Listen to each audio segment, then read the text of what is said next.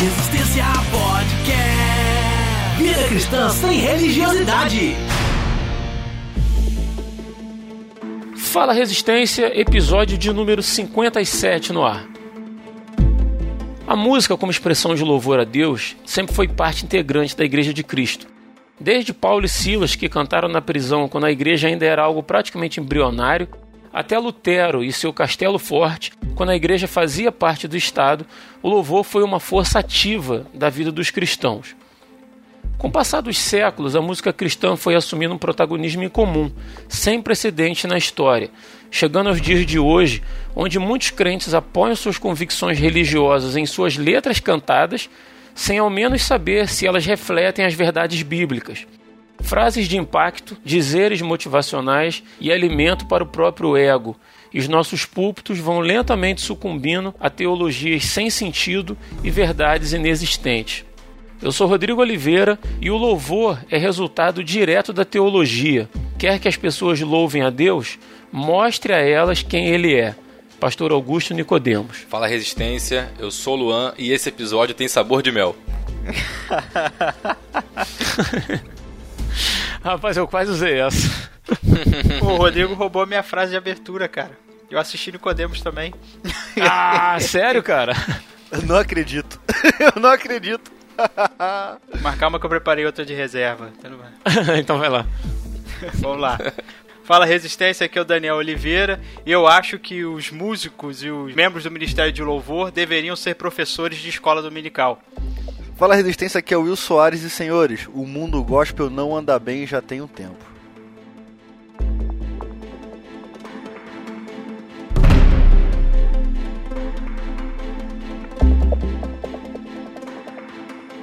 para a gente começar, vamos pensar aí né, um pouquinho, rapidamente, nas definições de louvor. Porque quando alguém usa a palavra louvor, ou quando se refere a louvor, normalmente essa palavra é relacionada com qualquer música que se denomine cristã. Né? Assim, virou um, um estilo musical. Né? Mas qual é a, a real denominação de louvor? E outra pergunta que eu faço é se ela está implicitamente ligada à música. Quer começar aí, Will? Sim, sim. Cara, o louvor, por definição prática, é tudo aquilo que exalta a Deus, né? Então você vai além de música e você entra em, na questão de estilo de vida.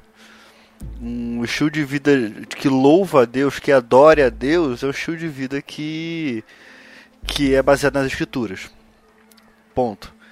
E eu creio que a gente vai falar aqui sobre música que uhum, está, está contido, mas não é só o louvor. O louvor ele vai além da, das quatro paredes da igreja, e a verdade é essa. O louvor está mais ligado, tá ligado à vida da pessoa, né? Total, total. O louvor, o louvor em si está ligado em como a pessoa encara a vida, a vida dela.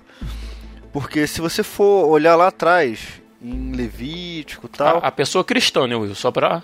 Sim, a pessoa cristã pessoa cristã.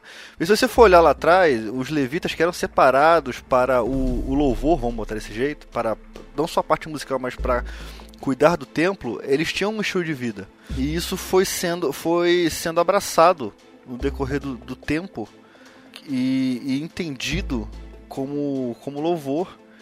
E esse estilo de vida ele vai ele permeia a, a, é, o, o, louvor ele permeia o estilo de vida de todo cristão. Uhum.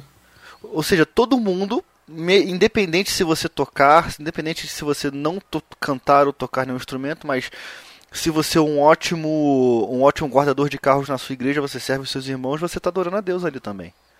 Eu consigo adorar, eu consigo adorar a Deus com minhas atitudes e com meus dons. Essa é, é a questão. Eu penso no louvor como uma, como uma questão de, de, de consciência da pessoa.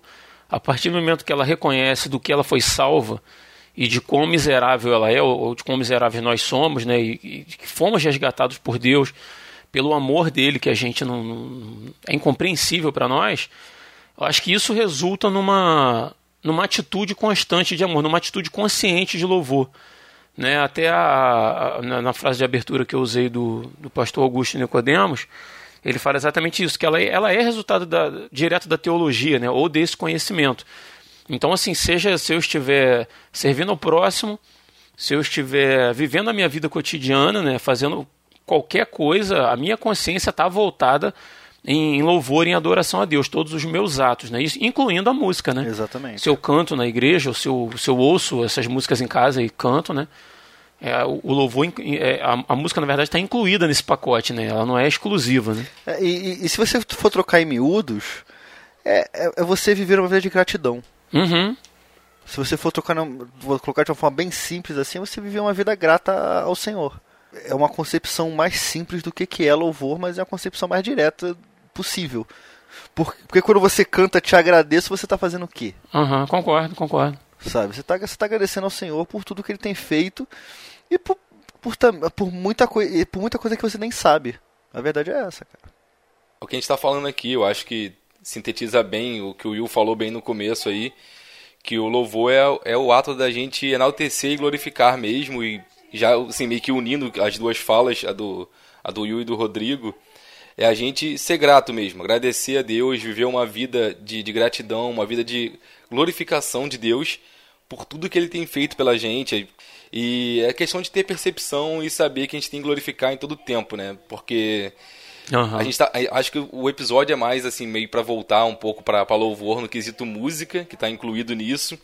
Só que louvar também é agradecer, é ter esse, esse estilo de vida realmente, porque a gente a gente vive um tempo difícil pra caramba, a gente tem nossas lutas, mas uhum. apesar dessas lutas a gente tem que se mostrar grato sempre, sem ficar murmurando, agradecendo. E aí, até com questão a, a relação do, de louvar a todo tempo, né? Eu não sei se vocês, se a Bíblia de vocês também tem, né? O inário no final da Bíblia. A minha tem um inário no final da Bíblia. É, na minha não. E aí ela tem tem umas partes lá que é assim, ah, se você tá cansado, se você tá estressado, tem alguns, alguns hinos para esse tipo de situação. Então, o hino, né, uhum. o hino não só serve para, ah, eu vou, eu vou louvar aqui porque eu tô muito feliz. Então, por isso eu vou louvar a Deus hoje porque eu tô muito satisfeito. Não, você pode estar louvando a Deus porque você tá muito triste. Tá precisando de uma resposta. Você tá louvando a Deus, cantando, mas você tá assim, enaltecendo o Senhor, glorificando ao Senhor e mostrando total dependência dele. Eu acho que não é só no sentido de vitória, uhum. né? Sim, claro. E consciente daquilo que você está cantando. Porque às vezes as pessoas tratam. A, a, voltando mais para a questão do, do, louvor musical, né? Que é o que a gente está falando. Já viu aquela pessoa que não sabe nada de inglês, mas ela ouve uma música em inglês e fala assim: Nossa, essa música eu acho ela linda. Porque ela, ela causa uma série de sensações na pessoa, né? De, de, de emoções, porque a música tem esse poder, né? Um troço tocado lá num, num, num pedaço de pau com um monte de corda de, de, metal e aquilo mexe sentimentalmente né, com a pessoa, assim, é, é bacana isso, o poder que a música tem. E a pessoa não está nem prestando atenção na letra, porque ela ouviu aquilo ali, ou porque o ritmo é maneiro, ou porque a melodia é bacana, né? A pessoa ah, adora esse louvor e tal, mas não, às vezes não presta nem atenção no que está cantando, né, cara? E canta às vezes maiores absurdos. E essa questão do inário, assim, é interessante, porque a letra está estampada ali, pra, porque normalmente a pessoa não decora 50 hinos do Inário, né? Então, quando ela, tá, ela procura isso Sim, nessa Bíblia aí, ela vai ser obrigada a ler a letra ali, né? Isso é bacana também, acho interessante. Uhum, com certeza. Não, é bem legal. Para reforçar aí ó, o que todo mundo está falando, é... tem uma frase que eu aprendi lá na minha escola dominical da minha igreja, e eu não sei se essa frase também é. se vocês têm conhecimento dela, mas ela diz que Deus não, Deus não está em busca de adoração, Deus está em busca de adoradores, ainda que os verdadeiros adoradores venham prestar a Deus a verdadeira adoração que, que Deus merece. Uhum. E, e em Gênesis 4 a gente tem um exemplo disso, porque a palavra vai dizer que Deus se agradou de Abel e de sua oferta. Então, não tem como a gente separar a adoração, né, da, do nosso louvor daquilo que nós somos se o nosso louvor é realmente uma expressão de uma real gratidão e que Deus vê isso no nosso coração, ele vai aceitar quando os nossos lábios dizerem que nós somos gratos a Ele.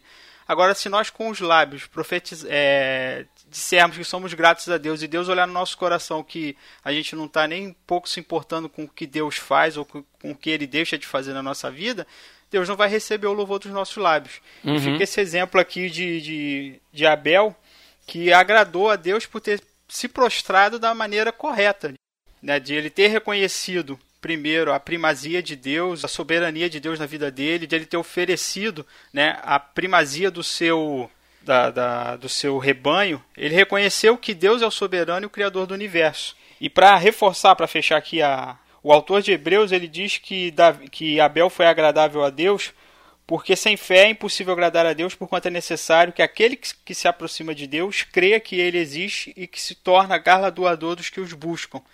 É, Abel, ele, quando ele compareceu diante de Deus, ele teve essa expectativa de que Deus responderia positivamente a, a sua atitude de reconhecer Deus, a sua soberania, a sua primazia e tudo que Deus era.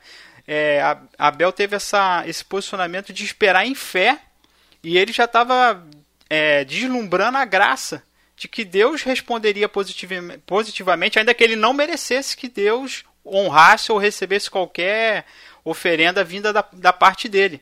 Mas ele reconheceu na vida dos pais dele o fato do, de Adão e Eva terem ficado vivos de, dos seus pecados e o fato de ele também ter vindo à existência a misericórdia de Deus. E nós todos que conhecemos a palavra de Deus sabemos que nós não merecemos a vida que temos, não merecemos o ar que respiramos. Né? A própria palavra vai dizer que nós merecíamos a ira de Deus e nós percebemos que Deus, em vez de derramar sua ira sobre nós, ele resolveu derramar a sua graça, nos concedendo a vida, nos concedendo a chance de viver, de nos arrepender, de acertar, de, de encontrar em Cristo a real vida que ele propõe para gente. Então uhum. nós temos que ter esse coração grato e expressar a Deus essa gratidão de modo verdadeiro, vivendo a vida que ele nos propõe em Cristo. Uhum. Você tocou num ponto aí da questão de Deus procura adoradores que o adorem em espírito e em verdade.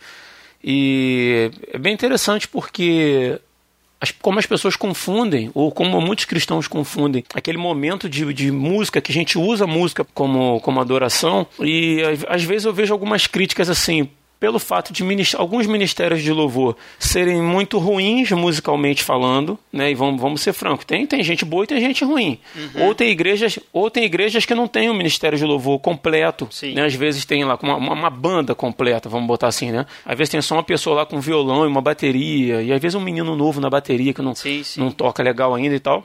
Eis aqui um exemplo. o Daniel. Se acusa aí. E por outro lado, e por outro lado, eu vejo, eu já vi críticas também, e eu, eu acho que eu já fui um crítico nesse sentido também, de igrejas que dão muita ênfase ao louvor. Essas igrejas mais mais modernas, vamos dizer assim, a gente vê muitas igrejas assim, toda, toda igreja pintada de preto, e tem jogo de luzes, e tem uma, uma banda lá super profissional tocando lá na frente e tal. Por uma questão até de, de julgamento, né? Eu confesso, a gente não, não deve fazer isso. Mas mais importante do que a, a forma e é o ponto onde eu quero chegar, é importante a essência da coisa, né? Porque independe de você estar tá num, num, lugar pobrezinho ou numa igreja milionária, Sim. porque, como o Daniel falou, Deus está recebendo o seu louvor pessoalmente ou não. Né? E como a gente está nesse programa tratando de, de música, de teologia feita dentro de, de canções né, que a gente canta em, em igrejas e em casa, no carro e tal. Então, assim, há de se ter o cuidado porque você pode estar no melhor lugar do mundo, com a melhor banda tocando, né? E eu não vou jogar a intenção do coração de quem montou a banda e nem de quem está tocando. Mas o que Deus está olhando especificamente é o seu coração enquanto você está sentado ali no banco adorando. Né? Eu, eu, eu conheci uma pessoa que foi criada na igreja e de repente ela abandonou o evangelho, passou a viver uma vida toda torta mas ela fazia questão de todo mês tirar 10% do salário dela, entregar à mãe, e falou assim, ó, entrega na igreja meu dízimo lá, que meu dízimo não deixa de entregar, não. Cara, felizmente, cara, dizer que Deus estava recebendo aquilo ali, né? Vazio. Vazio. É um sacrifício vazio. Porque, pro, porque pro cara... Numa... É o sacrifício de, de Caim é bonito, a pessoa fala, nossa, que bacana, né? O cara não tá lá, mas ele tá dando o dízimo dele, porque ele tem fé e tal. Não, não, de novo, não quero julgar a intenção do coração dele, porque faz por ignorância, né? Mas a vida do cara, os frutos que ele demonstra são totalmente contrários ao evangelho, né? Então, acho importante a gente... Acho que vale a pena, né, citar esse, essa perspectiva, né? E, e mesmo porque, se, se Deus fosse procurar música é, a, melhor, Deus fosse procurar adoração, não adoradores. Sim, sim. Cara, ele, a própria Bíblia diz que ele tem anjos falando santo, santo, santo continuamente diante dele. Então, para que que adoração ele tem? Precisaria da igreja, né? Não precisaria da igreja. Mesmo porque da eu gente, sou eu sou da, eu sou, instrumentos. Eu sou, eu sou um pecador imundo. sabe? Eu, eu sou um, eu sou pecador, cara. Então o meu louvor já não é puro. Você é um pecador imundo que anda com prostitutas e judeus. Exatamente. Aqui em Minas agora não tem mais isso, né, cara? Isso- Ah, essa mudou, né? Esqueci que você mudou. Eu mudei, agora em Minas não tem mais isso. agora você é um pecador, adorador de pão de queijo. Adorador de pão de queijo que anda, que anda de taberna em taberna. o, deus, o deus do pão de queijo. Ah, que heresia. Isso que o Will falou em relação aos anjos, isso, ele, isso mais uma vez prova a graça e a misericórdia de Deus.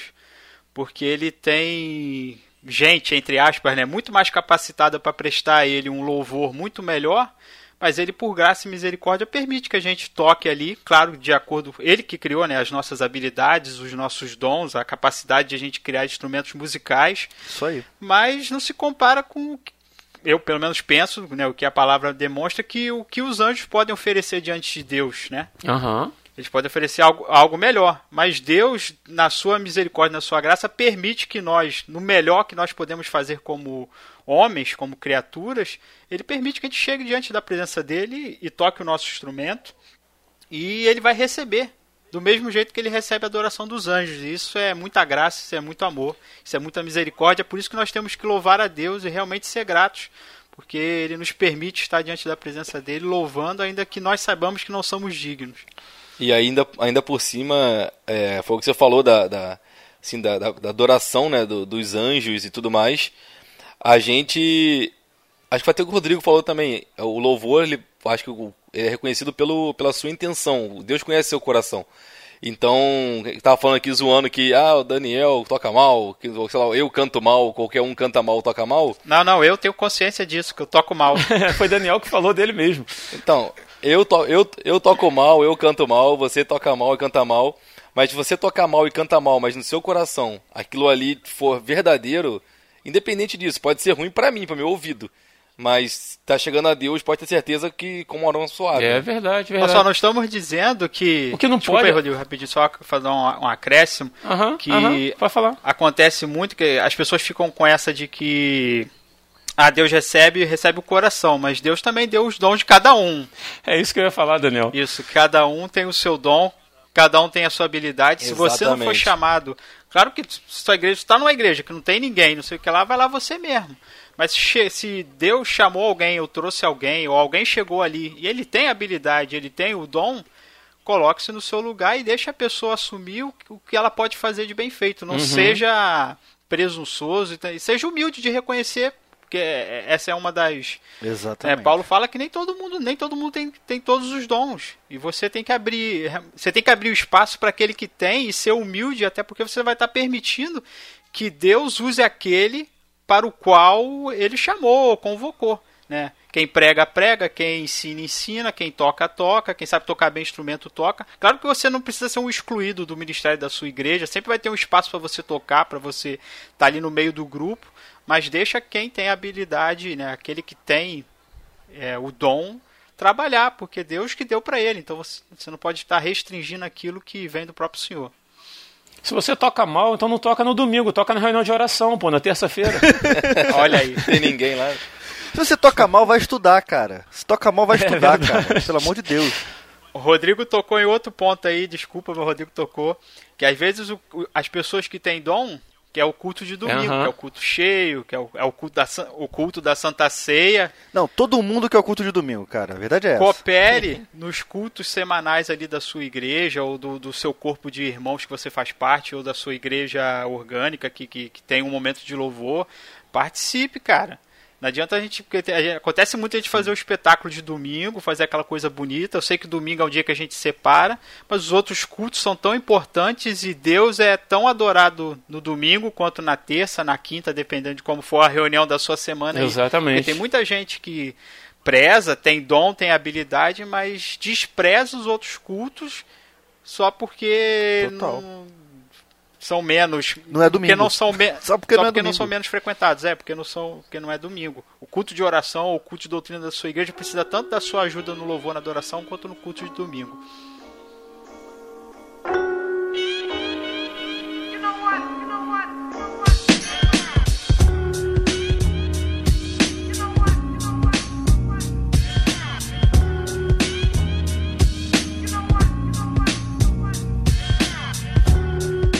Nesse segundo ponto aí, vamos falar aí do qual é o grande problema da música cristã nos nossos cultos.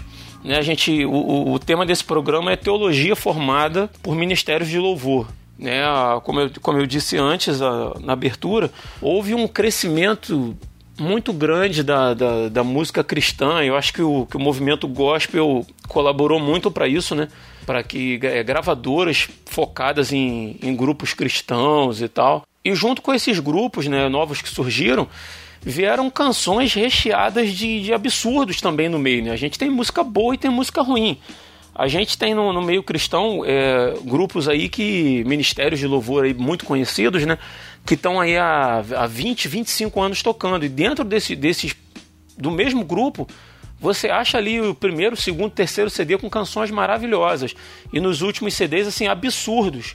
Né? E por que a pessoa, é, de repente, cantava isso lá atrás na, Exato. pegava essas canções e, can- e tocava na igreja e usava para auxiliar na, na adoração, na condução da igreja à adoração, continua usando até hoje, porque ele já tinha uma confiança do- do- do- dos grupos de louvor, né?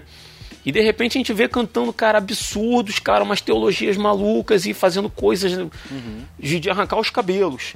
É, acho que é um consenso entre nós que há necessidade de que a canção tocada, cantada para adoração nos nossos cultos seja uma canção cristocêntrica.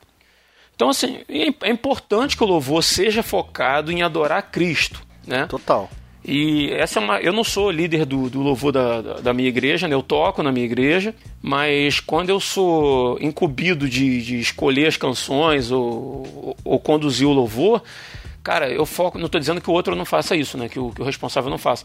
Mas quando é comigo, pessoalmente, eu tenho muito cuidado no que eu vou escolher para tocar, cara. As canções têm que ser voltadas à adoração. Essa é uma, uma convicção que eu tenho. Mas eu queria perguntar, isso é, é consenso entre nós, né? Agora eu queria perguntar para vocês se durante os nossos cultos cabe também, além da questão da, de ser uma canção cristocêntrica, mas é, cabe também eu cantar sobre a minha expectativa, os meus anseios, os meus desejos, mesmo que em relação a Deus. Isso cabe na, na música cristã, mas de repente não em um louvor cantado num, num culto, num- em reuniões, ou como é que vocês pensam isso? Vamos falar um pouquinho sobre a, a, a questão da- das canções cristocêntricas e, e das canções que são muito voltadas para a nossa expectativa humana. Cara, vamos lá. É, eu acho que o maior problema hoje em dia acerca de música, o, música dentro da igreja, é o objetivo do culto. Sabe? Porque o culto se tornou an- antropocêntrico. Ponto, cara. A verdade é essa. Infe- infelizmente, sabe? Infelizmente, você tem o antropocentrismo e uma teologia antropocêntrica que você que, que vai refletir no louvor, no nas pregações, isso vai refletir no relacionamento entre as pessoas, isso vai refletir nos momentos de oração, isso vai refletir no culto como um todo. Não só lá dentro, mas como fora. Obviamente vocês, Aham. vocês devem conhecer alguém de alguma de alguma linha de denominação que acha que está sendo sempre perseguido, que acha que, que o diabo está ali tentando o tempo todo, fazer, é, lutando contra o tempo todo. Não que ele não faça, mas é, o tempo todo, sabe? N- Não tem a tua natureza caída nisso, nessa vontade que você, te, que você teve que, de pecar, não tem a tua natureza nisso, sabe? Então você tem algo antropocêntrico que reflete em tudo. Agora, o que, que eu penso? Me incomoda quando eu uso uma música para poder descarregar minhas frustrações Uhum. no meio do culto. Porque se eu tô passando um negócio no trabalho, eu ouço que, você, que eu vou ter vitória, que eu vou vencer, que eu vou dar a volta por cima. Cara, eu, eu, eu acredito como ministro de louvor já de longa data. E que tudo isso vai ter sabor de mel. não. Aqui você é, é difícil você você tá num você estar no meio e você passar uma semana de, que- do que você passou uma semana absurda. E, e vamos, vamos ser sinceros, muito todo mundo, todo mundo aqui, vamos, vamos ser francos. Quando você ouve um, um louvor que massageia o teu ego, que te acalma, que fala, ó, você vai vencer, isso vai passar, não sei o quê, isso dá um certo acalento porque a gente é humano. Sim, sim. Mas o nosso acalento, na- ao meu ver, tá? Deveria ser essa leve e momentânea tribulação produzirá um peso de glória. Uhum. sabe? Amém. Na minha opinião, é assim que tem que funcionar, sabe? Porque eu já passei, o Daniel sabe, eu já passei por um monte de corrente teológica, eu já passei por um monte de coisa, e eu dei a volta e parei no lugar onde eu comecei, que é o simples. Sabe? Que é o simples. Tô aqui, Falo mesmo. vou Will. passar vou passar, tô aqui, vou passar tribulação, vou passar um monte de coisa, mas quer saber? Eu vou estar no céu daqui a, daqui a um tempo. Tô, tô em paz. Tô em paz, é é só leve e momentâneo. Ponto. Sabe? Não, não, não, tem que, não tem que ser além disso. Então, quando eu é, canto que, que, que eu quero conhecer Jesus, quando eu canto que Jesus quer estar contigo, quero ser seu amigo, e por aí vai, eu tô, eu tô botando ele no centro de uma forma, pelo menos pra mim, eu tô botando ele no centro, no qual os meus problemas não têm a mínima importância, porque eu vou, vou pra um lugar onde não tem choro, onde não tem tristeza, onde não tem nada disso. Então eu quero estar com ele, sabe? Eu penso dessa forma e eu creio que, que faz muito mal. E tem feito muito mal você transformar é, louvor em música motivacional que poderia tranquilamente tocar num- numa apresentação de um coaching, sabe? E hoje em dia você não tem mais pastores, você tem coachings espirituais.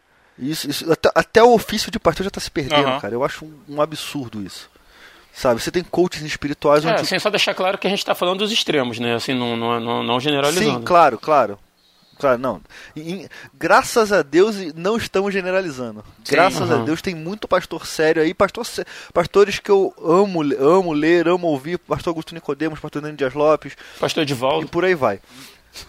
Reverendo Edivaldo. reverendo. Reveri, reveri, eu vou chamar ele de reverendo pra sempre, cara. Não, não Se importa. chamar ele de pastor ou é de briga. não, pô. Sabe? Ah, é-. Um abraço, Ed. eu amo ver esses, esses pastores, são pastores muito sérios, sabe? São pastores muito sérios. Então, infelizmente, essa, esse viés de afago que vem do púlpito, como se as pessoas que estivessem lá fossem crianças que precisam ser pegas no colo o tempo todo. Ah, você não está conseguindo lidar com esse problema, não, não, vem cá, dá um abraço aqui. Aí você cria crianças mimadas que só sabem ficar reclamando com Deus. É reflexo da autoajuda, Will. Tem autoajuda em livros cristãos e muitos e muitos livros cristãos dentro dos cultos, sendo pregado nos púlpitos, e a música é só mais um ponto de, de- nesse sentido, né, de, de autoajuda, né? É só mais um produto, né? Uhum. Eu identifico né, na igreja, além do antropo- antropocentrismo, é, o problema de um teocentrismo ou um, um cristianismo bíblico fraco. Mas antes de entrar nesse ponto do cristianismo bíblico fraco, né, que aí se reflete na- nas músicas que a gente canta, eu quero dar um, um- um exemplo é, de uma experiência que eu vi acontecer na vida da, da minha mãe.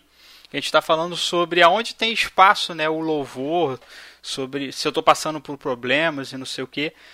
Claro, é, eu acho que é de consenso aqui de que o culto ele é teocêntrico. Nós estamos ali para adorar Deus pelo que Ele é, pelo que Ele faz, pelo que Ele fez, né? Pela, pela obra de salvação, pela obra de redenção que Ele fez em Cristo, por Ele nos sustentar até hoje com seu amor, com a sua graça, com a sua misericórdia, nos dando força para lidar com os problemas. Mas, como a gente sabe, o dia a dia traz né, as atribulações, traz os problemas e a gente tem que passar por isso e lidar com isso. E eu vejo um exemplo da minha mãe, Rodrigo sabe a história, que do divórcio dos meus pais. E minha mãe sofreu muito no, no, no- no divórcio dela. E a minha mãe, ela separava. Eu, eu lembro que ela ouvia uma música da Cristina Mel, mas ela fazia isso em casa. No momento dela, no cantinho dela ali, ela botava aquele louvor, uma música da Cristina Mel lá.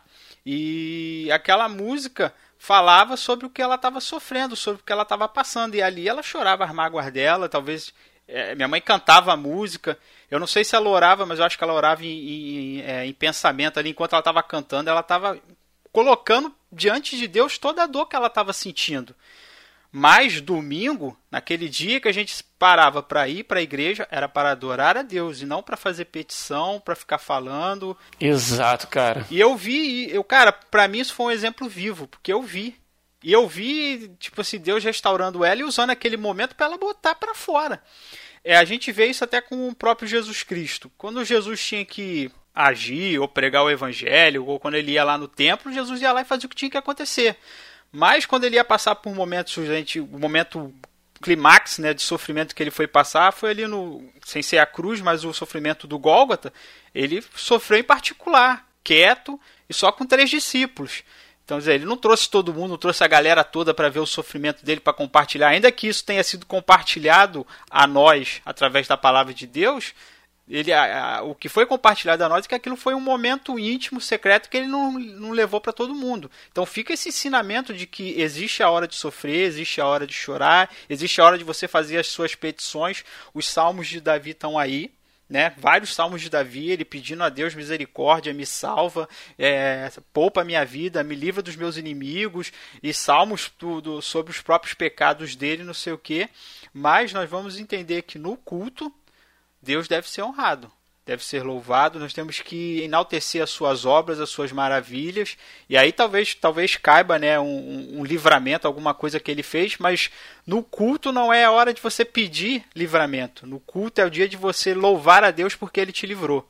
É, é, o pensamento que eu tenho. E aí eu compartilho aí, sem autorização da minha mãe, depois eu falo com ela, mas desse testemunho desse testemunho que marcou a minha vida, porque eu, eu vejo muito isso na igreja e isso me preocupa.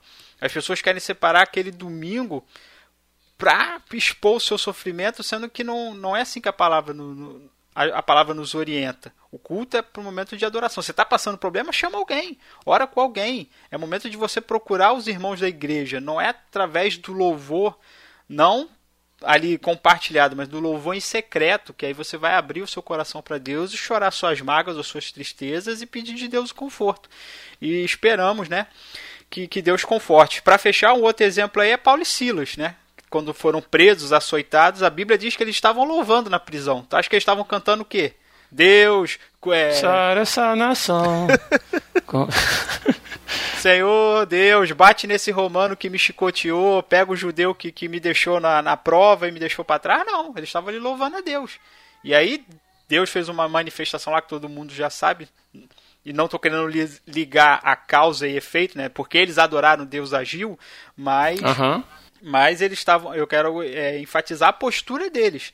Surrados, humilhados, jogados dentro de uma prisão, mas estavam abrindo a sua boca para louvar a Deus e se sentiam honrados de serem esbofeteados, espancados e humilhados por estarem servindo a Deus. Aham. Uhum. Daniel, assim, essa questão dessas músicas que você falou que não são próprias para culto, é, ninguém está dizendo que, que tem algum problema em o artista gravar essa música. Não, não, não. Né? Vamos botar assim, eu, eu, eu como artista, vamos que, que fosse um artista, né? Sim. um compositor, alguma coisa assim, nada me impede de gravar sobre as minhas angústias, a minha dor, ou até os meus anseios, né? como, como desabafo diante de Deus e tal. Ninguém está dizendo que isso é errado. A questão Música é, é, claro que música teologicamente com erros teológicos, é, claro que, que é ruim, né? Sim. Mas nesse sentido não, desde que, mas tudo tem sua hora, tudo tem seu lugar, né? Você pode ouvir isso sem problema. Exatamente. Mas você colocar isso para a igreja cantar, como você não sabe como é que está o coração do teu irmão que está do teu lado, uhum. né? Você vai tratar como todo mundo está passando por uma dor terrível, por um, né? Então assim, o importante é no, no, nos cultos, cara, nos nossos cultos, as músicas serem focadas na adoração a Deus, cara, não ter o maior cuidado para não fugir disso. É, o Rodrigo, na igreja que eu faço parte, a gente abre um espaço no culto para o momento da oração para petição. Aí eu acho que é que é que cabe. Ali a pessoa pede, eu estou passando por isso, passando por aquilo. Tem algumas igrejas que fazem, outras igrejas que não fazem mas aí vai critério de cada um, mas a gente abre aquele espaço pelos que estão sofrendo, pelos que estão necessitados, pelos que estão nos hospitais, por gente que está com parente enfermo. A gente abre às vezes esse espaço e ora pelas pessoas, não dá muita ênfase, né? Porque a gente uhum. não quer retirar o foco da adoração do culto, mas a oração a gente acha que existe esse espaço, né? De a gente levar a Deus o nosso sofrimento. Mas né, é, no louvor fica meio complicado, porque aí você, como o Will falou, você vai abrindo demais e aí você cria um. Você tira o foco do culto. Que é enaltecer a Deus uhum. pelo que ele é, é para falar da obra de Jesus, da salvação, a gente só fica ali murmurando, murmurando, murmurando. Ah, eu acho que o murmúrio, né, o, não a murmuração não, o sofrimento, a dor, ela tem o seu lugar diante de Deus e deve ser evitada no culto principal, né, do culto público, a gente focar isso porque nós estamos ali para enaltecer Deus, né? Nas nossas a gente já tem tempo de eh, todo dia a gente tem tempo para colocar diante de Deus, porque às vezes fica aquela aquela coisa mágica, eu vou cantar aquele louvor, eu vou expor o meu sofrimento ali no culto e Deus vai me ouvir. Bobeira, Deus vai te ouvir dentro da tua casa, lá no teu, teu banheiro, na tua cozinha, onde você tiver, como ouviu a minha mãe quando ela estava ali botando para fora a, a- a sua dor. Cara, uma coisa que eu sempre ensinava para os adolescentes era o seguinte: é na Confissão de Fé de Westminster, ele fala que Deus não é dado a paixões. E eu sempre interpretei isso da seguinte forma: Deus não se comove com a tua manha. E eu sempre, e eu sempre ensinei isso para eles. Eu falei assim, cara, olha só. Muitas vezes, muitas vezes, até eu, eu falo, eu falo sempre por mim, né? não tem como falar pelos outros. Eu chegava ali no culto para chorar diante de Deus como, uma, como, a, a- como se aquilo fosse mudar e Deus fosse abreviar alguma coisa na minha vida, algum sofrimento, algum momento difícil e tal. Até a- a- eu inverter a chave e entender que esses momentos difíceis fazem parte do aprendizado de Deus para mim. Sabe? Eu não quanto, quanto menos eu aceitava esse esse sofrimento, mais difícil ele ficava sabe? Quanto menos eu aceitava ele, maior, parecia que maior ele, ele, ele parece que esticando, sabe? E quando eu falei assim, ok, eu tenho que passar por isso, é, as coisas andavam, fluíam e eu chegava lá na frente, eu falei assim, cara, aprendi muita coisa aqui, glória a Deus por ter passado por isso. É, é complicado, cara. É complicado você usar uma música, você usar um momento cultico sabe? Não sei nem se existe essa palavra, mas enfim, um momento de culto para você é, querer mudar a intenção de Deus de fa fazer você uma pessoa melhor, sabe? Porque o que Deus está fazendo ali é aperfeiçoar. É o que Paulo falou, ó. Esse sofrimento vai resultar em glória, melhorando. Deus está me aperfeiçoando. E cara, Paulo entendeu isso. E a gente só entende, a gente, a gente só entende isso quando a gente aceita que o sofrimento é para mim, é para você, pro empresário, pro CEO ou pra, pra dona de casa, pro vigia e por aí vai, cara. Então, não adianta a gente ficar fazendo manha diante de Deus porque, cara, não vai mudar, não vai mudar nada, cara, sinceramente.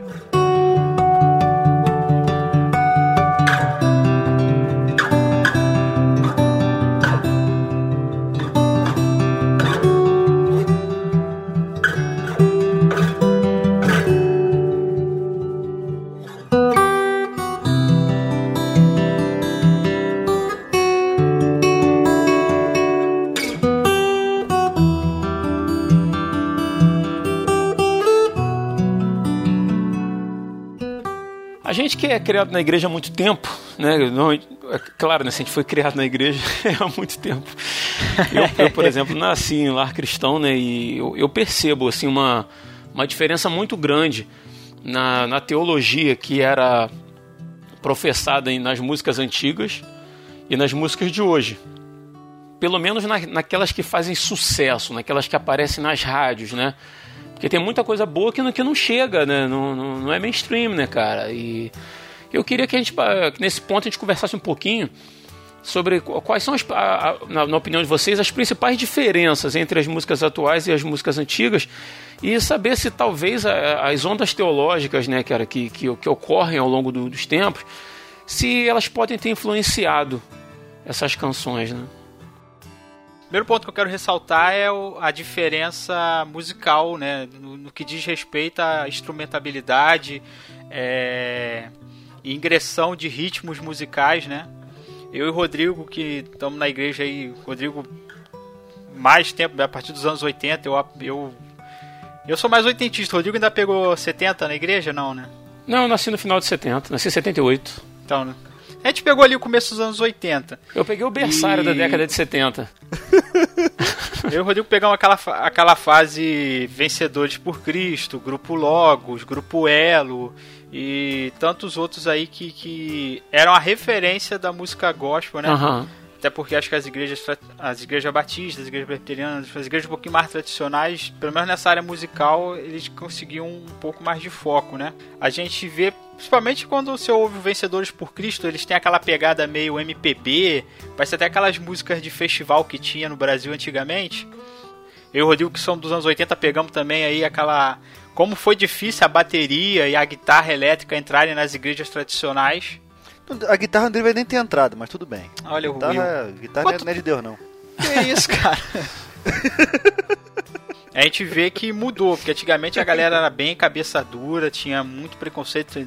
Eu e o Rodrigo sabemos de história de pastor que tirou baqueta da mão de, de, de baterista porque não gostava do som, etc. E a gente viveu uma época nos anos 80 de muito extremismo. Nos anos 90 o, o foi abrindo, né? E aí entrou o rock, entrou Pop. pop, né? na- na- na- E aí surgiu também o gospel love, né? As músicas românticas gospel, um monte de coisa foi surgindo. Verdade. Mas, é, tirando, claro, né, os negativos disso, a gente vê uma evolução instrumental. Né? Era muito presa, eu acho que era muito ao, ao- aquela mentalidade religiosa que impedia de que alguns instrumentos entrassem na Uhum. igreja. Eu acho essa evolução positiva. Se por um lado a gente teve um, um lado positivo de desse preconceito religioso, né?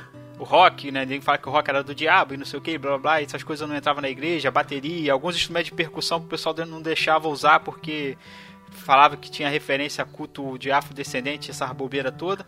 A igreja pelo menos evoluiu nesse ponto. Mas em outro ponto a gente percebe um- uma, uma decaída do conteúdo da letra. Eu tava assistindo um vídeo aqui do, do- Agora acho que fugiu o nome do pastor. Mas ele diz que boa música é sempre música coerente. E aí ele explica o que, que ele acha que é música coerente. É quando a melodia, a harmonia, o ritmo andam juntos com a letra. Né? Eles se completam. Aquilo que o cara tá cantando encaixa com o instrumento, com, com o ritmo, a melodia que ele escolheu.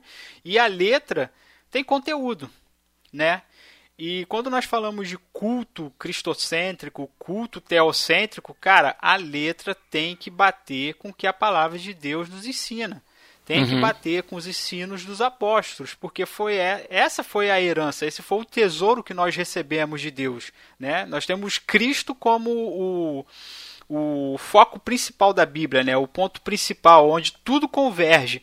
E quando a gente trata sobre Cristo, sobre a sua obra de, de, de redenção, de justificação, de salvação, é, de modo errado, ou enaltece pontos que não são os pontos que, a- que Deus quer ressaltar nas nossas vidas, ou que Ele quer nos ensinar como prioridade, a gente começa a criar uma cultura, uma cultura de música cristã fraca, pobre, que tem dificuldade de falar sobre aquilo que deveria ser o seu assunto principal. Quem é Deus?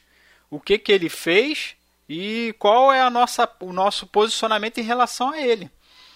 É, As músicas antigamente elas tinham muita facilidade sobre falar sobre os atributos de Deus, sobre a espiritualidade de Deus, sobre a eternidade de Deus, a imutabilidade, a sabedoria, o poder, a santidade, a bondade de Deus, a verdade. E hoje está praticamente nulo na, nas canções Antigamente nós cantávamos a música sobre músicas referentes ao Espírito Santo que realmente encaixavam com o propósito da, da, da vinda do Espírito Santo nas nossas vidas, que é nos santificar, romper os nossos laços com o pecado, né? Andarmos em vida de, de santidade, é, de levarmos uma vida de oração, de dedicação, de estudo à palavra de Deus. E hoje as músicas sobre o Espírito Santo às vezes é tratado como se fosse um poder, como algo que vai fazer a gente se arrepiar dentro de um- ambiente fechado ou eu, eu vejo muito uma, um exagero da figura do Espírito Santo à luz do Velho Testamento. Sabe, onde o Espírito Santo preenchia os lugares, aonde a nuvem cobriu o lugar. Eu sei que está na Bíblia, né? Mas a manifestação que Deus tinha proposto, que ele tinha idealizado para o Espírito Santo para a igreja é outra. É o espírito que, que não é mais uma manifestação sobrenatural, que não é mais. Não, claro que a gente. Não que a gente não acredite no sobrenatural de Deus, que Deus faça, que Deus aja. Não que Deus não possa preencher um culto com a sua, com a sua presença e fazer a gente senti-lo. Mas a função do Espírito Santo é encher o nosso coração. É encher a nossa vida, é direcionar os nossos passos, nos ajudar na luta contra o pecado, é mortificar a nossa carne. Para quê? Para que nós exaltemos a Deus, louvemos a Deus, para que andemos diante da, da santidade que, que, que Deus tem. E existe essa necessidade de nós rompermos com o que nós somos para que nós venhamos a, a- a assumir essa personalidade, né, esse atributo de Deus que é a espiritualidade, para que nós sejamos mais parecidos com Ele, que não é carnal, Então essa é a função do Espírito Santo. E a gente vê hoje que o Espírito Santo em muitas canções na igreja é só pra gente sentir aquele clímax, né? Ah, é, é, quer, quer sentir aquele arrepio na coluna e enche esse lugar, e enche esse lugar, e enche esse lugar. Deus não tem que encher lugar nenhum. Deus não habita mais em templos feitos por mãos humanas. O Espírito Santo enche corações. E você sentiu a presença do Espírito Santo no culto de hoje? É porque a pessoa se emocionou durante uma música. Aham. né? Normalmente ela não sente essa, entre aspas, presença do Espírito Santo no, no- na pregação. Na pregação ela sente Deus, mas o Espírito Santo ficou relegado à música, né? A se a- quando você se arrepia ouvindo uma música. Dependendo da pessoa, na pregação ela sente sono. Aí, aí, aí já é um encosto, né? o demônio das 9 horas. É interessante isso que vocês falaram, porque a, a palavra de Deus vai nos ensinar que o Espírito Santo convence o homem do pecado e da justiça de Deus. E como é que o cara dorme durante uma pregação? Aham. Se é Deus que usa o pastor através do Espírito Santo para que ele fale verdades. Eu separei um texto aqui de 2 Pedro 1 a 2. Pedro ele fala assim, é 2 Pedro capítulo 1, versículo 2, desculpa. Sabendo primeiramente isto, que nenhuma profecia da Escritura provém de particular elucidação, porque nunca jamais qualquer, qualquer profecia foi dada por vontade humana. Entretanto, homens santos falaram da parte de Deus pelo Espírito Santo. Ora, é, é, eu, eu vejo muito esse contraste hoje nos ministérios de louvor, que principalmente hoje o tipo de programa que a gente está fazendo aqui, que a gente está cutucando um pouco aí a ferida, quando você critica a letra, que a letra está com erro teológico, que a letra está com problema, ou que a letra está focando, é, exacerbando uma característica que a qual o espírito não, não, não, não exerce mais como exercia no Velho Testamento, as pessoas ficam de bico, ficam com a cara emburrada, ficam chateadas quando você está querendo mostrar a verdade, você está. E, e- sendo quando é a própria Bíblia, Pedro aqui está dizendo que foi o próprio Espírito Santo que inspirou o que nós hoje conhecemos. Mas fica, sabe, essa. a- eu sinto hoje uma dificuldade das pessoas cantarem do, sobre o Espírito Santo à luz do Novo Testamento. E eu sinto falta disso. É, eu, não, eu não lembro se foi aqui no Resistência ou se foi na internet é, que eu ouvi essa frase, mas o louvor, ele é a música, né? Ela é reflexo da teologia do seu tempo. Então hou- houve um tempo onde era- as pessoas eram ultraconservadoras Aham. e, e, a, e a música refletia isso. E houve um tempo que, que houve um chamado para intimidade e dons espirituais. E a música refletiu isso, que foi quando na época que eu me converti. Eu não nasci na igreja, eu me converti em 2004, 2004, 2002, 2004 por aí. E depois veio a onda de, da teologia da prosperidade, que ela veio pesada no, do, do- dos anos 2000 e até um pouco até um pouco nos dias atuais, que ela já perdeu muita força, comparado ao que ela já foi, é outra outra história. Graças a Deus por isso. Graças a Deus por isso. É porque, cara, se você você fala que o cara vai vencer o tempo todo, que o cara vai que o cara é o suprassumo de Jesus, sabe? Quando você fala que o cara é o cal- o calcanhar de Aquiles de Deus, sabe? Que o cara é o ponto fraco de Deus. é, é, sério. O cara, o fato fala que o cara é o ponto fraco de Deus. E, e acon- começa a acontecer um monte de coisa com a, com a pessoa. Essa pessoa começa a sofrer, sofrer tristeza, sofrer lamúrias. Uma hora a pessoa cai em si, né, cara? Vamos, vamos ser francos. Will, é quando a verdade acontece na vida da pessoa, né? Porque É, eles pregam. ele- Eles pregam, ensinam uma inverdade através da canção, a pessoa começa a acreditar nisso, até que vem a verdade na vida dela. Sim. É verdade. É, quando, quando vem o No Mundo Tereis Aflições, a, a pessoa a, a- a pessoa ela, ela surta, né, cara? E muito, isso infelizmente causou muito cau- causou alguns movimentos que a gente vê hoje em dia de, de pessoas fora da igreja, não que eu seja contra, pelo amor de Deus. Cada, cada um sabe o que é melhor pra si, e vamos que vamos. Mas de pessoas fora da igreja, de pessoas magoadas com a igreja, por causa desse tipo de situação que se gerou com os anos. E, e agora, senhores, a gente está presenciando um momento que, dentro da, da música, do louvor, que é o chamado à intimidade. Sabe? Não que houvesse isso no, no passado, mas no passado tinha um chamado à intimidade pra, por conta de dons espirituais, de você viver no, no sobrenatural. hoje em dia eu tenho visto muito um movimento Aham. de chamado à intimidade para ser parecido com Jesus, sabe? E, e isso tem me despertado a atenção, porque até onde eu sei é a primeira vez que isso acontece, sabe? Então a música ela tá dando a volta e continua sendo um protagonismo que é incomum, como foi dito, mas ele tá tomando um protagonismo que, que para mim tem sido interessante. Agora, finalmente tá acertando. Finalmente tá acertando. É todo mundo? Não é todo mundo, mas a galera é uma galera mais nova, uma galera emergente, sabe? Uma galera que tem no máximo 30 anos, É. uma galera boa de Bíblia, sabe? Que muitas vezes não é compreendida pelas pessoas mais velhas, que tem que ficar explicando muita coisa, mas explica com muita calma porque sabe o que tá fazendo. Sabe? Uma galera que ela é compro- muito comprometida.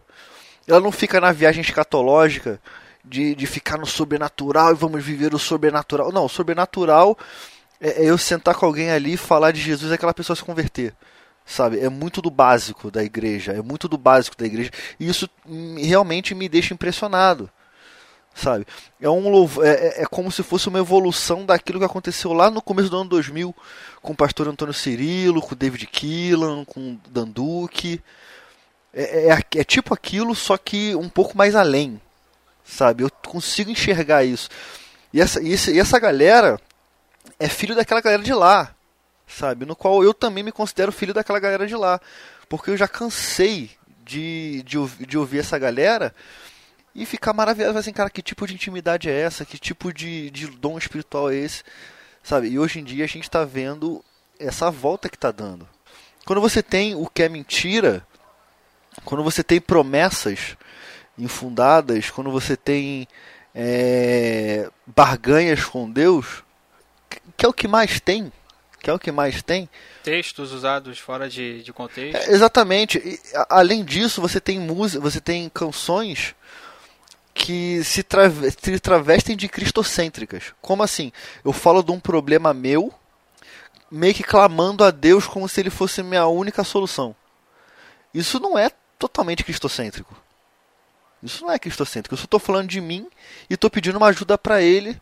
Mas e se aquilo for o meu espinho na carne, como foi o de Paulo também? Saca? É, é um negócio que, as- pessoas não param pra pensar. Então, eu, glorifico a Deus por, por, por, por estar presenciando um movimento assim, Uhum. sabe? Que, que, tá, que tá, tá, no- tá concentrado mais em Rio de Janeiro e São Paulo. Em Belo Horizonte eu ainda não vi isso. Melhor, Belo Horizonte eu vejo eu vi, eu vi um pouco disso, só que eu vejo com os católicos. Eu não vejo com os protestantes, é engraçado isso.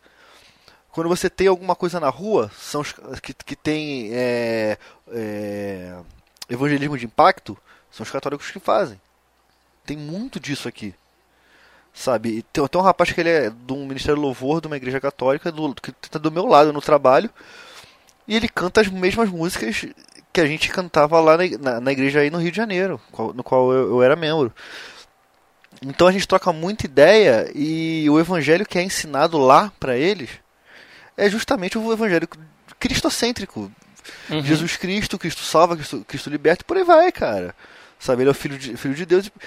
Então é muito bom a gente presenciar isso. Sabe? E eu espero que essa onda não passe. Eu espero que essa onda não passe, porque você já tem, você tem muita gente boa, fazendo muita coisa boa, sabe? Que batem no peito e falam assim, ó, não vim aqui pra, pra ficar rico. Eu vim aqui pra ser parecido com Jesus. E isso você tem que ter muita coragem para um, tem que ter muita coragem para falar isso de um cara que viaja o Brasil inteiro. Em, em- suma, a gente está tocando, tá tocando no assunto que a igreja se recusa a tocar. Porque para muitas igrejas eh, tem, tem, tem gente que trata aquilo como trata o louvor como o centro do culto. E tem igreja que trata o louvor só como entretenimento no culto, no qual eu pulo, no qual eu levanto as mãos, no qual eu, eu, eu extravaso um pouco e já preparo. É pra alegrar o jovem, é pra alegrar o É. jovem, né? E Cara, uma coisa que uma coisa que eu sempre fa- uma coisa que eu sempre falei, cara. é porque você não é jovem. É, tá, também, né? Boa. A gente já deixou de ser jovem, Não, Daniel. mas- Já, já passamos dos já passamos dos 30, cara. Já passamos dos 30. Uma coisa que eu sempre falei, cara, lá atrás, é, na igreja onde eu me converti, não tinha culto jovem. Não tinha. A igreja mega tradicional, a igreja presbiteriana, cara. A igreja, não, a gente não tinha culto jovem, a gente era super amigo. A gente ia um pra casa do outro conversar. E, e a gente queria estar na igreja. Por quê? Porque palavra, evangelho, cruz, Cristo constrange e atrai as pessoas. Como, como é que eu faço para atrair jovens? Não pinta a igreja de preto, não. Pinta, pinta não. Prega a palavra e, demo, e, e, e demonstra Cristo através de você. Eu duvido, duvido a igreja ficar vazia. Eu duvido, não tem como. Não tem como. Jesus, Jesus ficava vo- com, com multidões ao redor dele, cara. Como? Se eu ser imitador de Cristo, expressando Cristo através das minhas palavras, das minhas atitudes, a igreja vai ficar vazia. As pessoas vão olhar pra mim e falar assim, pô, eu quero estar com esse cara. Eu ouvi disso, ouvi uma coisa do meu discipulador que é que assim tem tenha uma unção que as pessoas respeitem e queiram estar juntos. E unção não é poder. Sabe? Unção é como vo- é, no, ca- no caso do nosso contexto, é como você encara a sua vida com Cristo. Seja uma, se- seja uma pessoa em Cristo, onde as pessoas vão, vão respeitar você. Sabe? E isso não é você ficar falando frase de efeito o tempo todo. Isso não é você ficar dando uma de super espiritual, porque eu nunca fui assim, quem me conhece sabe. É você simplesmente dar um abraço no momento certo, uma palavra no momento certo, tirar um tempo para você estudar a palavra. Por aí vai, cara. Sabe? Então é muito além, sabe? É muito além do que de um, de um monte de, de frasezinha pronta, sabe? É muito além. É, uma coisa que eu acho que falta muito no- nos ministérios de louvor é o senso crítico. Um alto senso crítico. Porque o Rodrigo prega, eu também prego na, na minha igreja, eu sou professor de escola dominical, o Will também. E a gente. Eu também. Não, isso, o Rodrigo também. E a gente não vai. Cara, a gente não sobe do, pro púlpito despreparado, de qualquer jeito.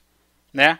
A gente sabe que essa demanda da, da pregação cobra algumas coisas da gente. Então a gente prepara o sermão, estuda um livro. É, no meu caso, eu acho que não sei de vocês, eu compro comentários bíblicos para acrescentar, para ter mais conteúdo ou mais alguma informação ali de alguém que, tá, que também tem o Espírito de Deus e pode acrescentar na minha vida. Eu quero compartilhar essa informação quando eu for pregar. Então, eu faço esse tipo de investimento porque não porque eu quero aparecer, não porque eu quero que minha pregação seja muito boa, mas eu quero que aquilo que eu esteja falando de Deus seja é, sólido, né? Um alimento sólido para a vida das pessoas, né? E às vezes eu fico pensando que às vezes é, o Ministério de Louvor as pessoas se dedicam na música, no instrumento delas, muito bom, perfeito. Você tem que melhorar no instrumento que você toca, você tem que estudar partitura, estudar o que for da, da- da- do instrumento que você for, mas você está falando sobre Deus, cara. Pô, tem que vai ter que pegar a música, analisar e ver se cabe ou se não cabe, se, se, se isso fere a, o que eu penso, o que, o que a minha igreja, né, o corpo de irmãos que eu congrego, se contribui ou não contribui para aquilo que nós acreditamos, que é aquilo que nós cremos de quem Deus é. E eu sinto falta disso. A pessoa simplesmente escolhe a música, pega o louvor, para ela basta ensaiar, acertar os acordes, cantar afinado, bonitinho e acabou. E a teologia, que se lasque. Isso, pô, não dá, cara. Se você tá na, na igreja, você tá, você tá contribuindo para o crescimento espiritual de pessoas, cara. Você está tratando com os servos de Deus, gente que, que Jesus morreu na cruz por elas.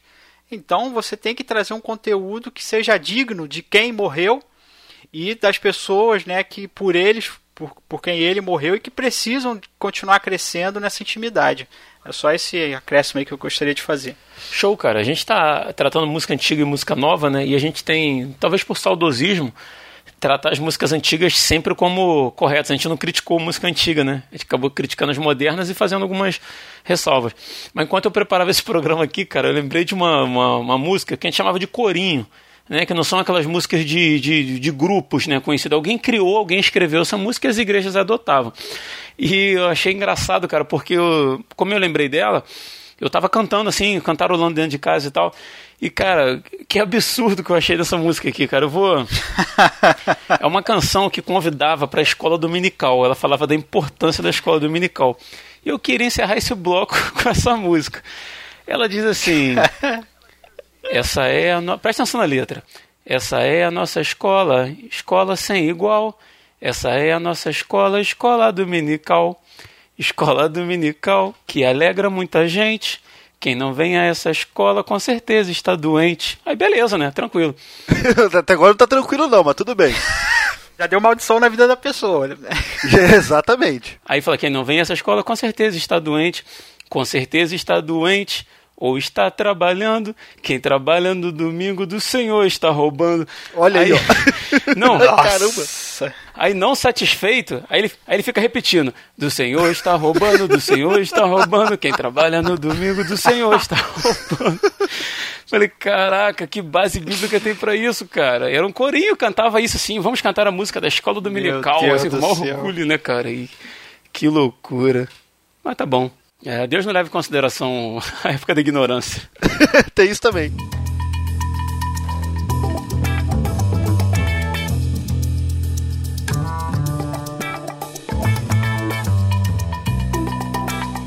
Então, galera, para esse nosso bloco de encerramento aí, aquele momento já clássico do Resistência Podcast, que eu gostaria que vocês falassem focando no, no nosso ouvinte, né? Quem está do lado de lá do fone de ouvido. E qual queria que vocês deixassem uma, uma recomendação para eles a respeito de tudo que a gente conversou aqui, né? A respeito da, da, da questão do- do- dos louvores e de como a gente trata isso tudo. E já vai ser o nosso bloco de encerramento. Eu queria começar com o Will. Pode ser, Will? Você puxa o barco aí? Claro, com certeza. Então vai lá. Olha, meu amigo ouvinte, como se eu estivesse na rádio, né? Meu amigo ouvinte, você que está do outro lado.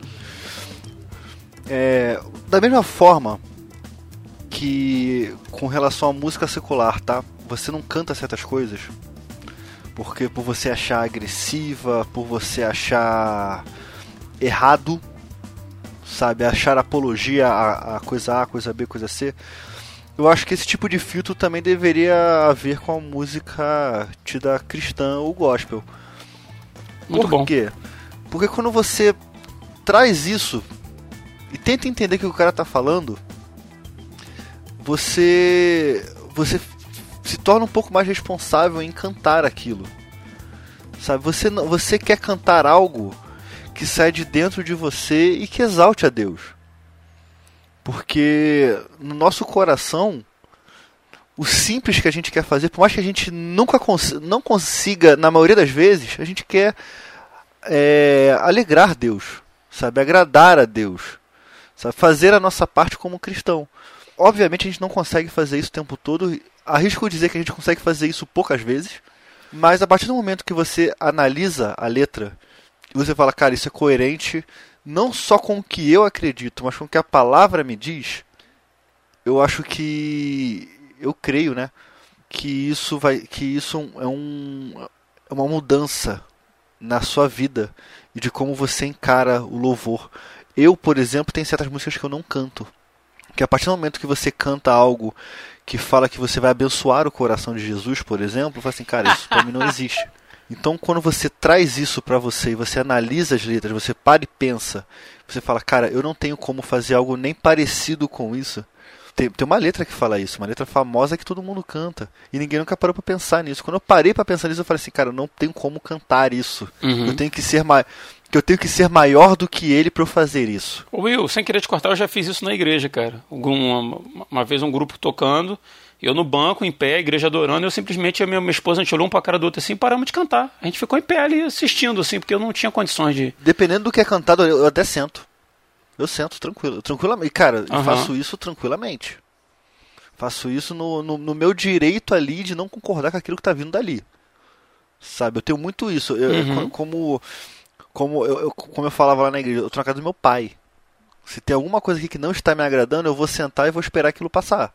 Porque eu não tenho como, me- como me congratular com o que está sendo feito ali. Uhum. Não tenho como, como me congratular com aquilo de hipótese nenhuma. Então, vamos, vamos assentar as coisas, vamos ficar tranquilo e vamos, vamos tocar o barco. É assim que eu penso. Mas quando você analisa aquilo que está sendo dito, aquilo que vem, seja da rádio, seja do Spotify, seja dos púlpitos, você consegue ter um senso crítico que falta muito hoje em dia. Porque, cara, tradicionalmente a música é muito sensorial. Ainda mais as músicas, a gente tá, como está acostumado com muito inglês, e nem todo mundo sabe inglês para saber o que o cara tá falando. você vai pela, pelo sensorial, pela melodia, uma melodia que ela é grudenta, muito, normalmente a melodia do funk carioca ele é muito assim. Não importa o que o cara tá falando, a melodia é grudenta, vai ficar aqui na tua Uhum. cabeça pra sempre e acabou. Sabe? É assim que funciona. Mas quando você é, deixa de lado um pouco essa questão sensorial e você começa a analisar a letra, cara, é o caminho.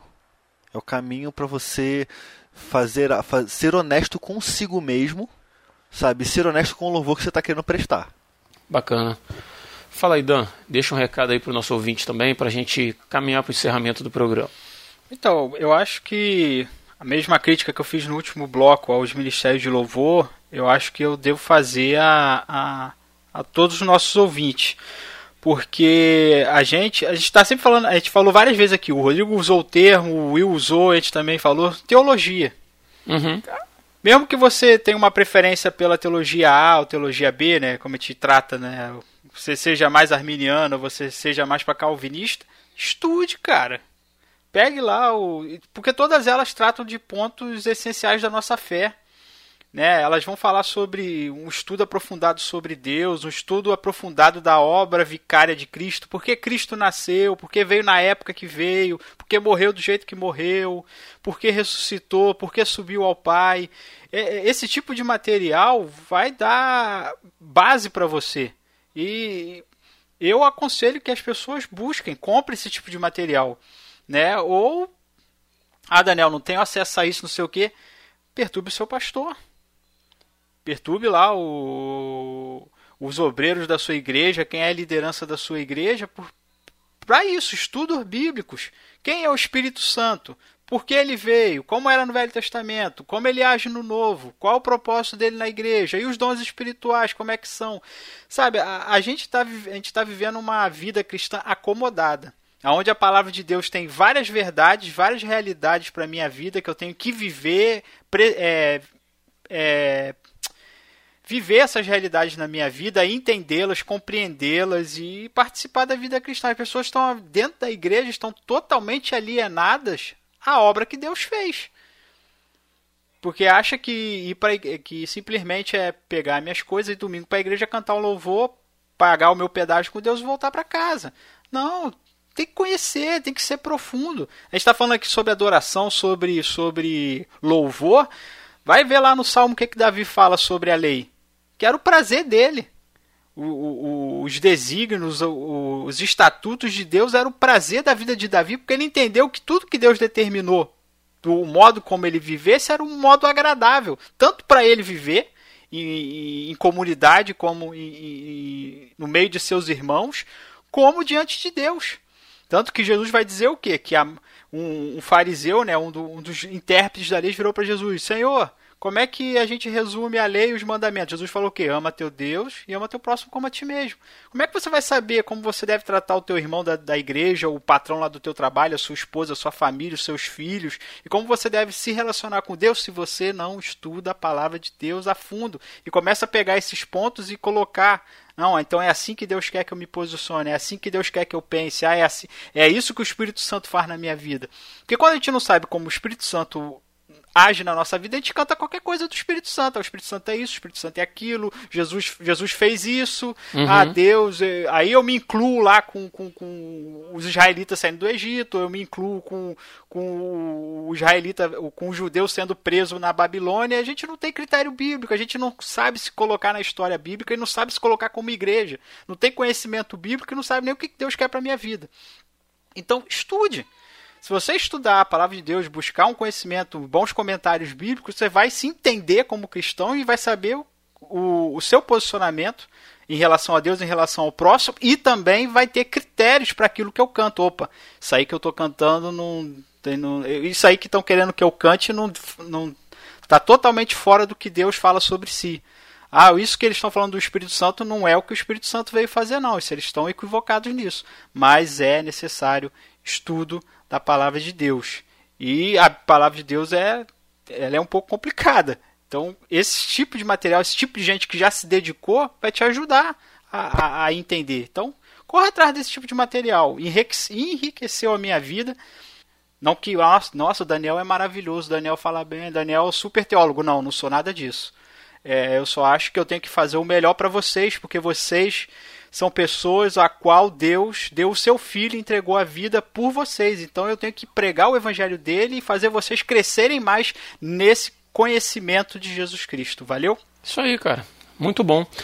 Antes da gente encerrar, eu queria pedir, já que a gente está falando de especificamente de música cristã, né, e a gente não, não citou assim muitos grupos ou nomes e tal, eu queria que vocês deixassem, nós três na verdade, né, vamos deixar aí uma recomendação de algum grupo, de alguma banda, de alguma coisa que vocês achem, que acreditem que é legal, que vocês gostem e que queiram deixar de, de recomendação. Pode ser um CD específico ou, um artista. Eu vou linkar aqui com o canal do, do Spotify, não, na verdade já está linkado na descrição desse programa, para o nosso ouvinte aí poder de repente ouvir uma coisa que ele não, não conhece ainda.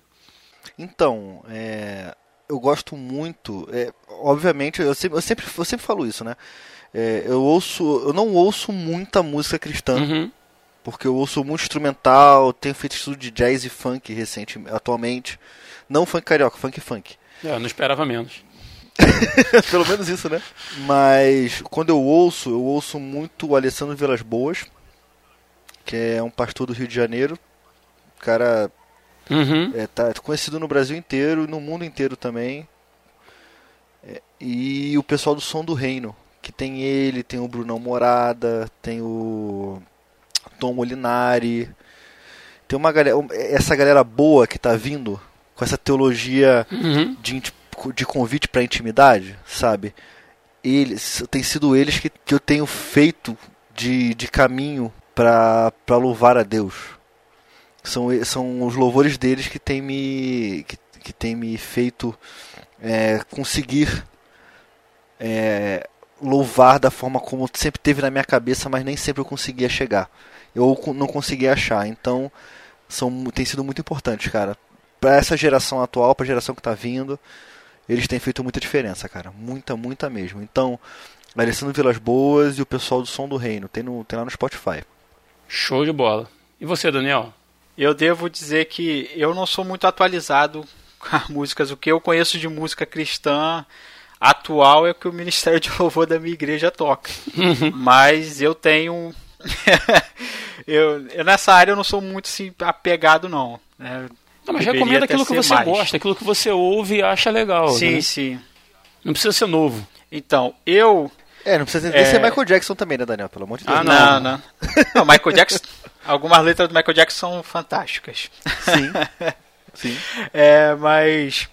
Cara, eu vou falar, tipo assim, algo que acompanha a minha vida.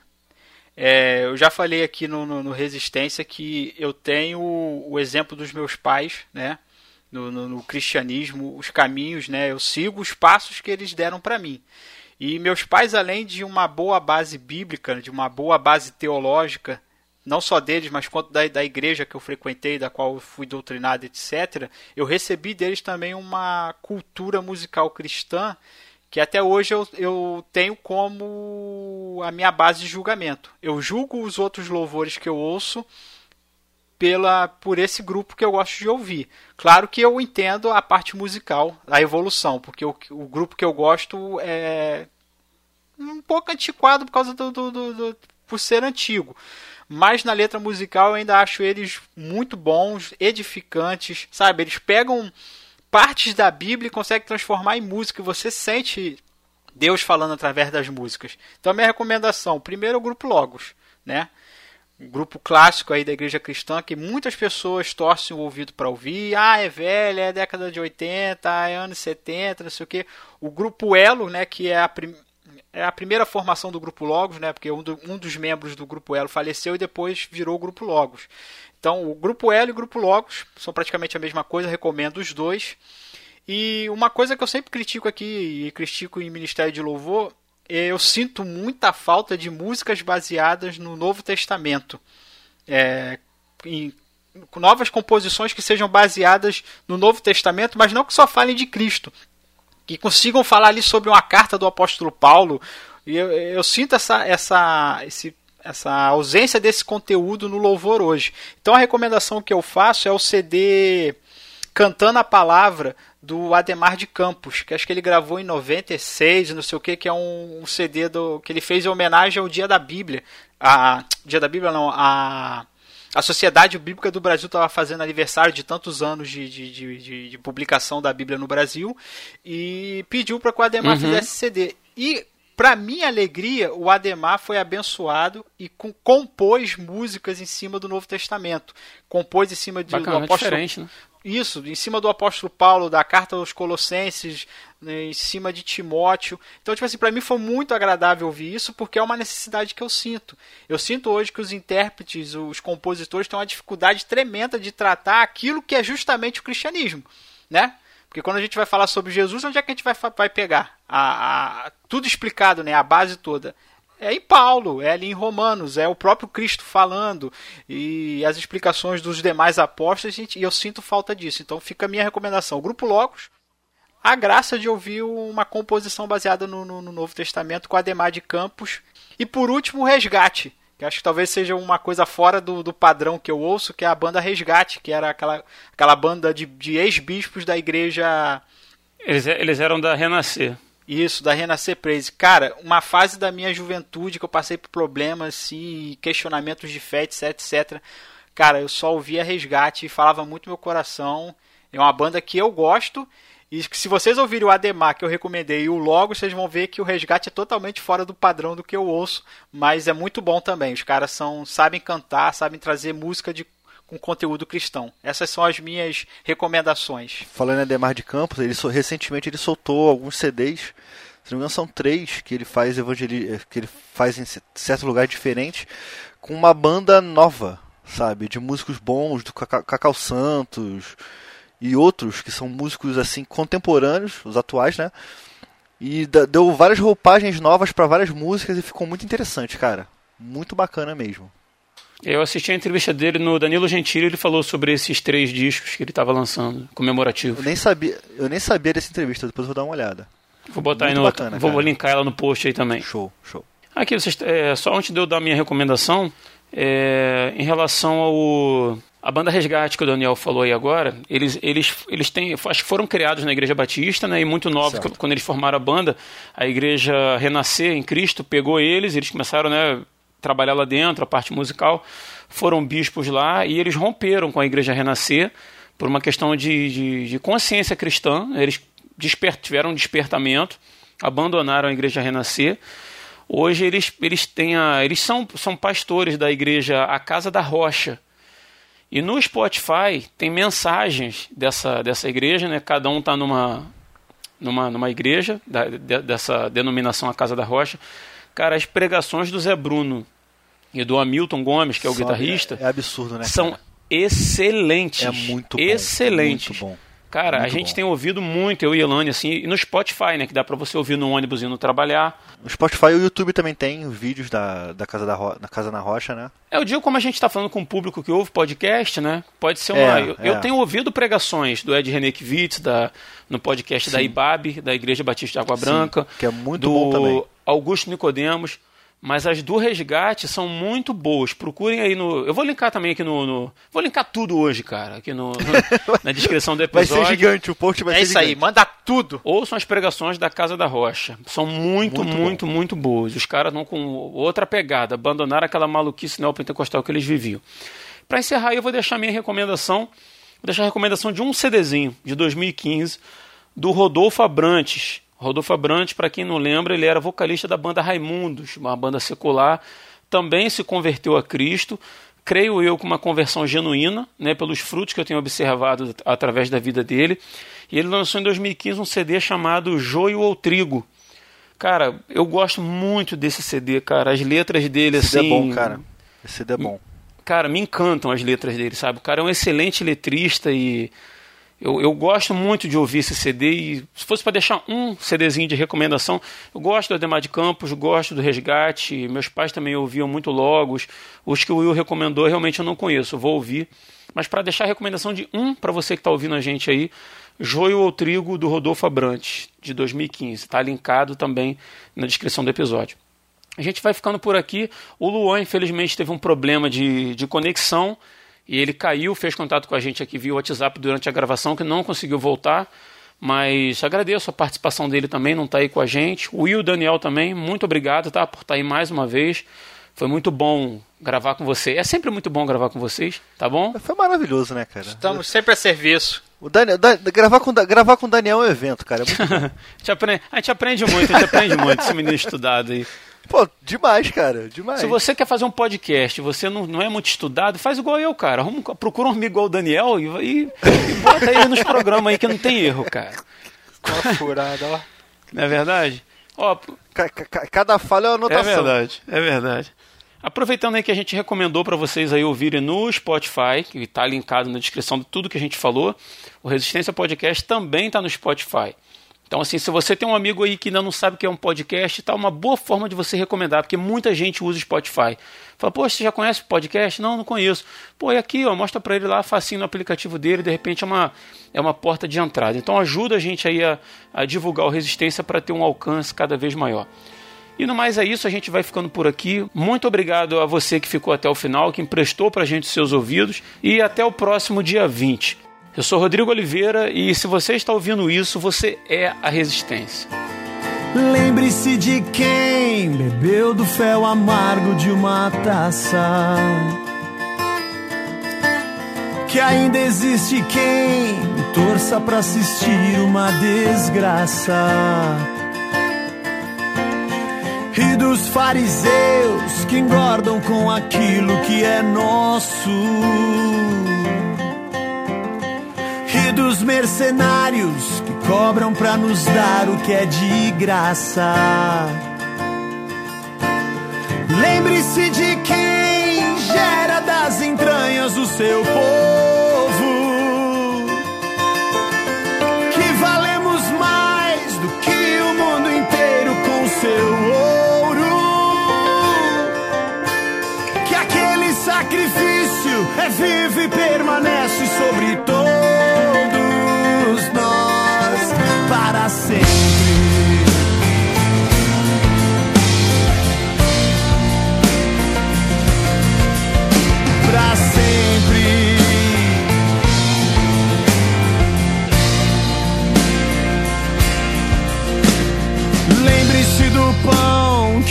Nunca nos faltou em meio à seca. De quem multiplicou e faz com que nenhum dos seus se perca. Que nunca foi alguém de carne e osso que nos fez mais nobres. Que não há mais ninguém melhor do que alguém que se fez pobre.